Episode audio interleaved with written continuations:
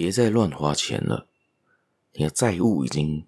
还不起了，你的工作的薪水没这么高，而你又一直这样的花，你迟早会完蛋的啊。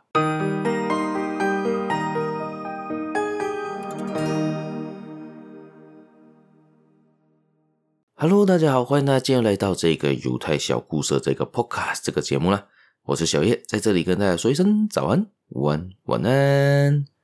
今天就回到这个犹太小故事分享啦。今天要分享的这个故事呢，是最近在台湾很红的一个 YouTuber 的一个影片啦。据说啦，三天就累积了三百万的观看次数。相信大家有在关注这个新闻或者关注这个。video 这一个短片的话呢，应该知道我在说什么了，也就是三道猴子的一生呐。这一个呢是有一个 YouTuber 做的，然后他是用呃在 online 找了一些 means，也就是梗图来做的一个故事，而这故事比较性是蛮完整的，而且对于社会中有很多不同的探讨，也会有不同的这一个看法啦。相信大家可能最近都有听到这个故事，在这边就稍微的分享我的看法。以及这个故事的开销的这个方法，就是他们理财的方法，这一个三道猴子的这个问题啦。在开始今天节目故事之前呢，大家别忘了继续收听、继续订阅、继续分享出去给亲朋好友，尤其是还没听过三道猴子的啦，我会在下面资讯栏也连接这个 YouTube 的这个影片的这个连接，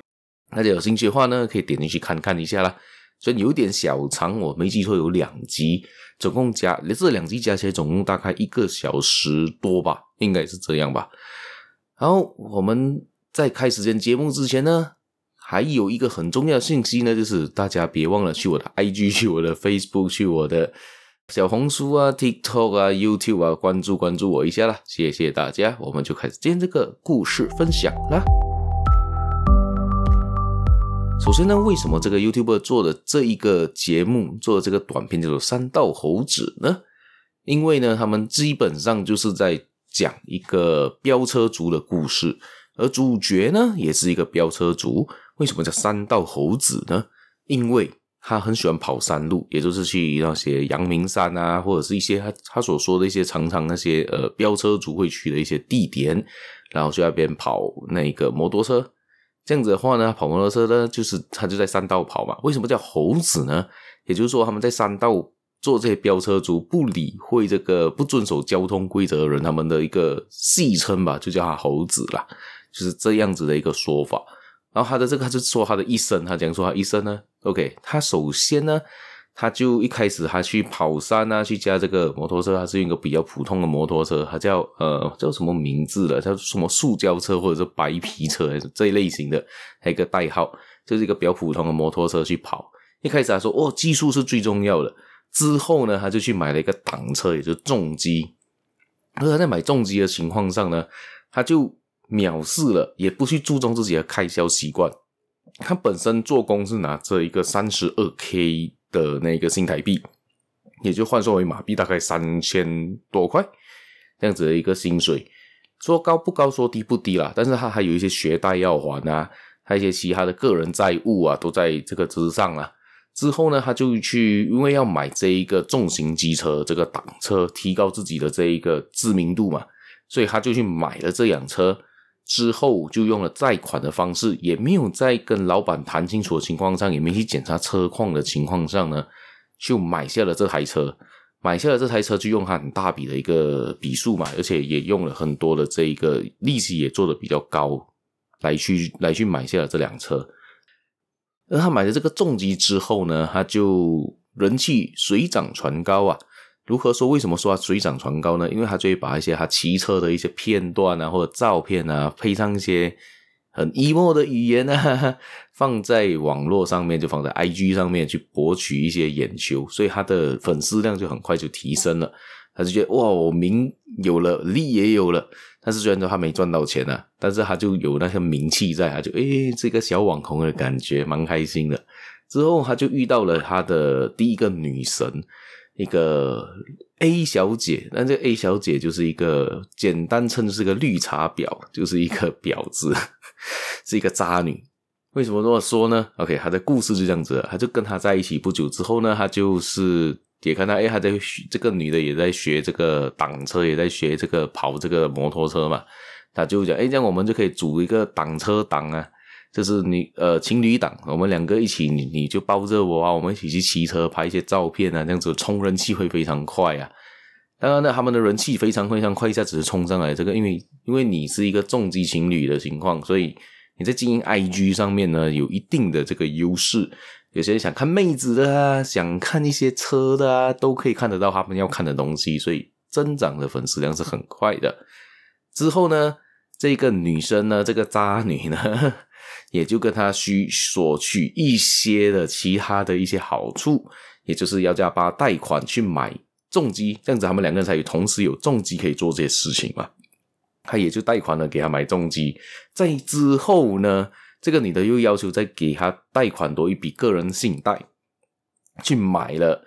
呃改装这一个摩托车的这一个这个重机的这些零件。而还改，他拿了一笔钱之后，他只改了好像只是改了一样东西啦，像这样子。然后之后这个女的就认识了其他的男生，之后就跟其他男生跑了，他们就分手了。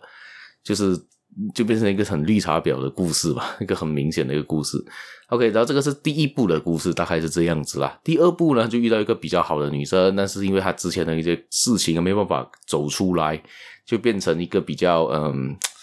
一个比较怎样说呢，就自走向自我毁灭的道路了。那个有在兴趣可以去看第二部了。虽然我们主要在讲的是第一部的故事情节，所以他经过这一这一连串下来，大家听得到啦。他第一，他有学贷。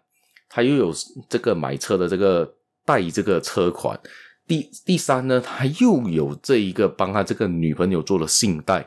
所以他身上的债务是很重很重的，甚至他过后他的朋友想找他去跑山，想找他去玩呢，他根本没有时间，他必须要兼职，必须要做更长的时间，做更多的 OT，更长的 overtime，这些才去可以拿回他足够的钱来，呃，怎么说呢？可以继续的存活下去吧。因为你这些钱还完之后，像我直接的他的卡债这种都很凶啊，所以呢，以我的看法呢，首先呢，他有这个兴趣想去跑山，想去跑车，我也不反对这一些，他是他的兴趣嘛。虽然讲你要遵守交通规则啦，但是呢，他买东西的情况呢是不有没有根据自己的能力去买。就是说，他是用未来的钱，就是他自己想这是我跟银行贷款，我就为了得到那辆车，然后我这样子，我人气会提高啦，从迷失开始就开始迷失自我，之后为了想留住他的那个渣女 A 小姐的时候，又做了很多的信贷去帮他买他的车啊，帮他去改装那辆车啊，这些东西等等等等的，而且你都知道，我们做信贷也好，或者是车款，这些他们的那一个利息都很高的。尤其这些都不是必要品，它不是像你说我没有这样东西，我没办法做工。比如我们打一个比方，假设今天你想买一辆单车、一辆电单车、一辆摩托车，或者是一辆车，最小两个车，因为你要去做工，要需要用到这些交通。尤其当你生活在一些比较不方便交通的情况的地区，好比说马来西亚就是属于一个这样子的地区，你没有一辆车或者没有一个摩托车，你是很难去行动的。因为我们的公共交通真的基本上都不是这么的好，所以我们常需要就每一个马来西亚人都有自己的一辆车来做移动。所以如果你说你为了工作，你为了要去达到你的这些工作的目的的话，你是必须去买辆车，你才可以做这个 survive，你才可以存活下去的话，这样子我不反对你买车啊，不反对你去买啊，但是你可能买的不要这么贵的车，你可能说你刚刚出来社会，你可能买的是一个很简单的一个。代步车罢了，不是享受的豪华车。但是我当然同意啊，这样子你就可以去，因为你可以这样做工，可以赚更多钱来 cover 你这辆车的存活，也可以 cover 你的生活费。这样子你会比较的舒服，你才可以生存得下去嘛。而这一号人物这个三道猴子呢，他的他的问题在于，就是他根本不需要那辆车，他也可以存活啊。他就为了要知名度，为了提高自己的这个流量而去买那辆车，要耍帅，要耍酷。这样子，当然了，他就存下了一笔虚荣心作祟的这一个、这一、这一、这一个债务吧，我可以这么的说。除此之外呢，他认识了 A 小姐啦，为了要逞她的那个男朋友的那个气质要讨好他，要觉得诶我有担当啊，也不跟人家对方说出实情，他自己的这个经济状况，也就帮他做了信贷，也帮他做了这些不同的贷款，个人贷款，这样子当然呢，有另外一笔债务自己要背出上来啊，这样子不是反而过得更加痛苦吗？